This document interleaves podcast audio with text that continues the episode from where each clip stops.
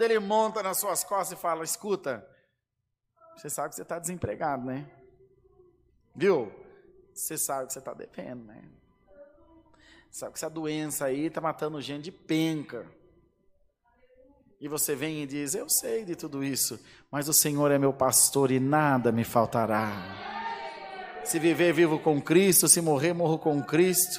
Viver com Ele é alegria, morrer com Ele é saúde, é vitória. Eu estou na presença de Deus. Por hoje Ele me vem me visitar aqui na terra, mas se eu morrer de hoje para amanhã, eu vou visitar Ele lá no céu.